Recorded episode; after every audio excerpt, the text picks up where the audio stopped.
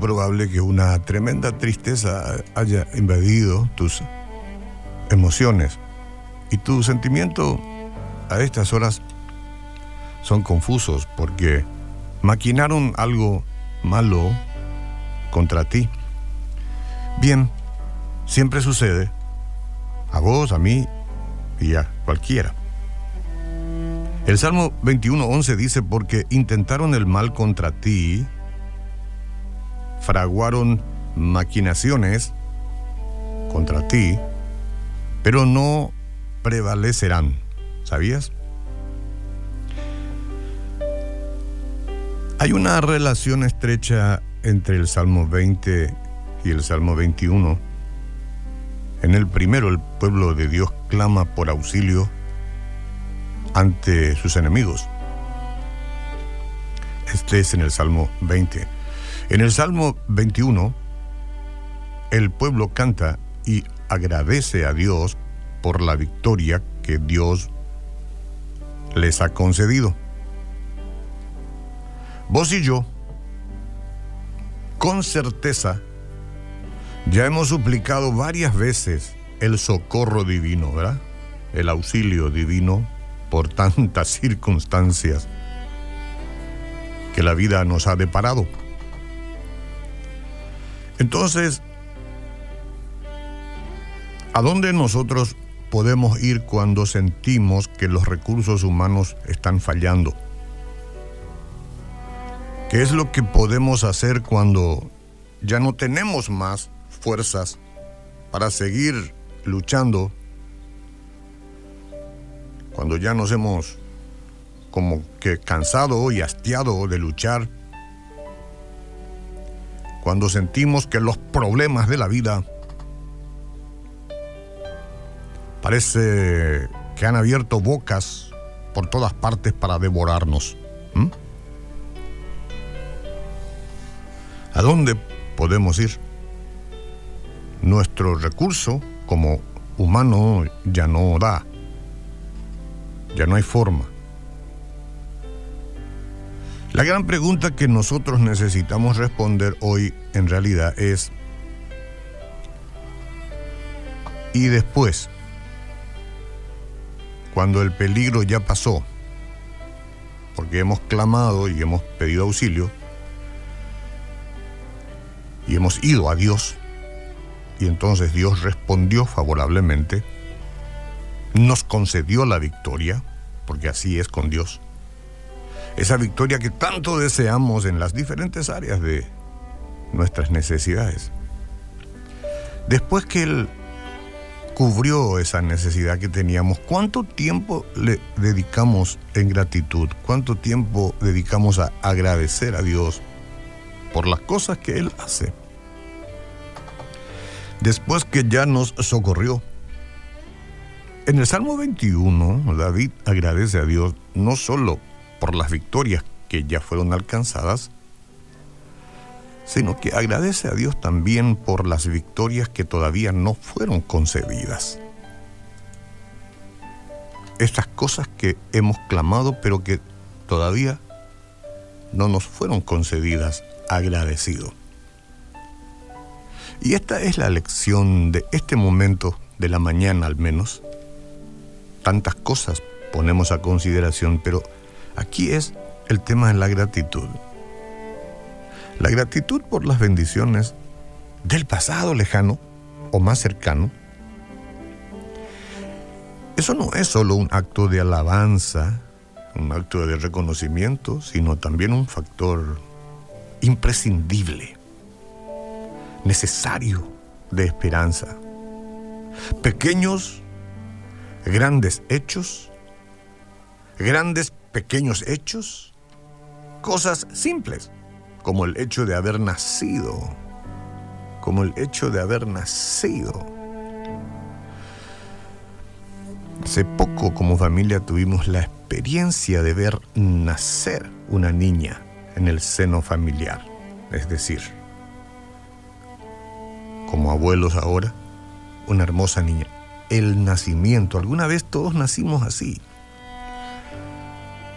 ¿Cuántas veces agradecemos a Dios ese hecho que no es simple, ¿verdad? Podríamos decir, el simple hecho de haber nacido, pero como una mención, pero no es nada simple, es algo complejo un nacimiento. El hecho de estar vivos, el hecho de tener una familia que no es perfecta, sí.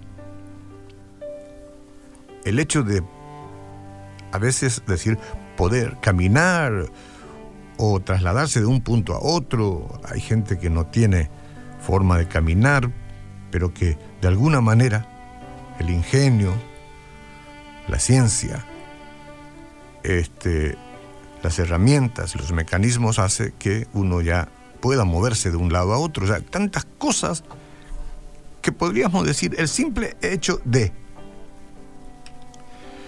La ingratitud es destructiva.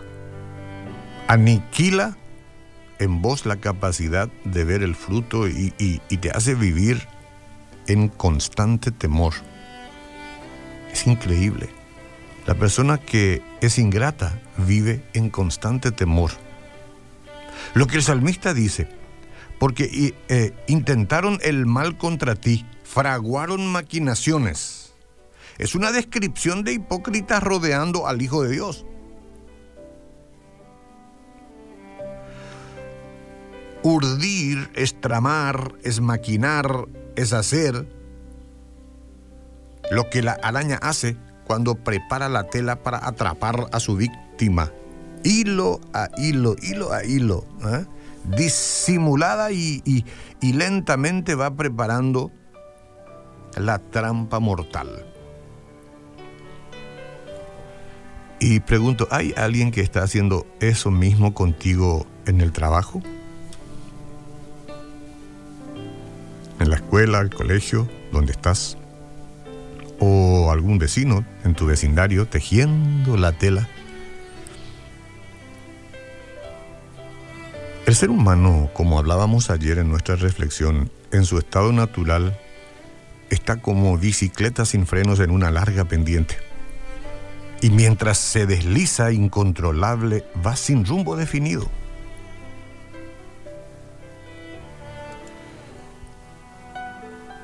Y ese ser humano es el que impacta contra vos, contra todos tus ideales. Las personas malas, las que se oponen a Dios, se oponen al amor, se oponen a tu bien, por supuesto, se oponen a tu alegría, a tu felicidad, se oponen a tu éxito, y a tu carrera, a tu buen oficio. Y es probable que descontroladamente busque atropellar tus derechos adquiridos en todos los aspectos de la vida. Y muchos lo harán con una calma hasta diabólica y una sonrisa falsa que espanta. Así son las cosas en este mundo. La gente que no sospechas, pero que día a día se aleja de Dios vendrán a ti de etiqueta y con toda la sabiduría de engaño, sabiduría de este mundo que es diabólica. Bueno, eso ya no debe sorprenderte entonces. Quizás ahora mismo estés en ese estado de aprieto, de ataques, de acechanza. Es el diablo, pero por medio de la gente. No temas. Mira un poco el pasado y, y cómo Dios te libró tantas veces ya. No tengas miedo de los tales. Recuerda cómo cada día, sin darte cuenta, la mano poderosa de Dios te libra de tantos peligros. Puedes decir A-M-E-N, amén. Amén. Así será otra vez. Solo que seas agradecido o agradecida a Dios y no temas. Yo estaré contigo, dice el Señor. No te dejaré, no te abandonaré. Toma esa palabra, es palabra salida de su boca. Mío, mía eres tú. Te puse nombre. Te cuido como la niña de mis ojos. No temas, solo sé agradecido. Vamos pues con esperanza. Vamos a volver con la certeza de que estamos protegidos en las manos de aquel que siempre te cuidó y me cuidó. Y si intentaron el mal contra ti, fraguaron maquinaciones que no prevalecerán.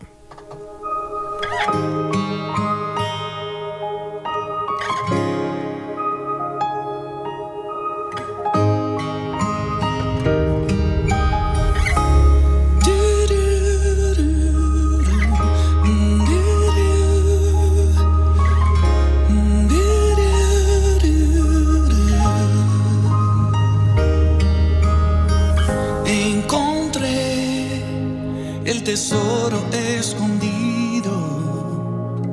Descubrí el secreto muy guardado. Entendí el misterio revelado. Fuimos reconciliados por siempre. Y tu amor es más fuerte que Y canto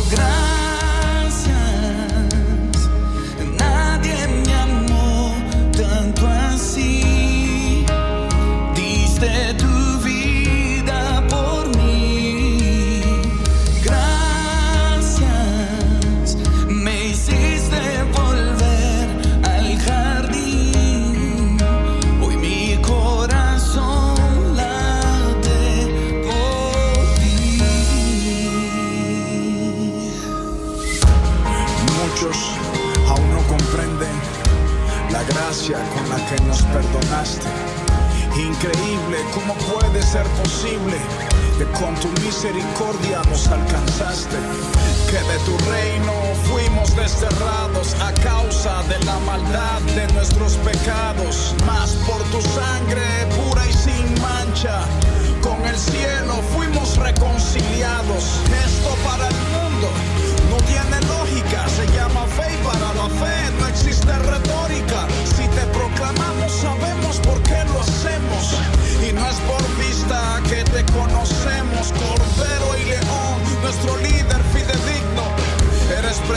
Precioso y santo, eres digno. Tú no eres un camino, tú eres el camino, eres el faro que guía nuestro destino.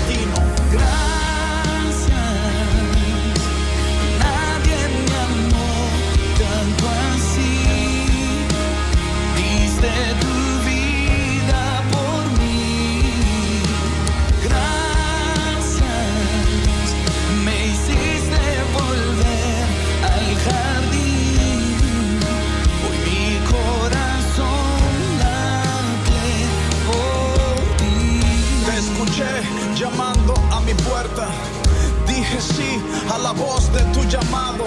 Te dejé entrar y cenaste conmigo. Y allí recibí el regalo más preciado. Regalo que a la humanidad aún quieres ofrecer. Muchos le llaman locura, mas para mí es poder.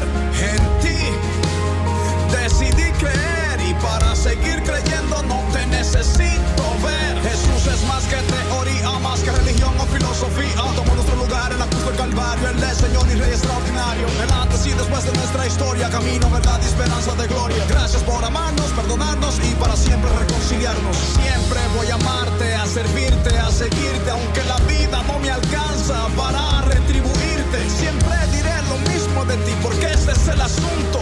Tú eres la verdad y la verdad no cambia y pum. No seguimos a hombres que se hicieron dioses, seguimos al Dios que se hizo hombre.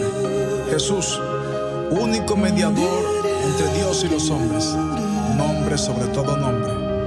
A ti cantamos.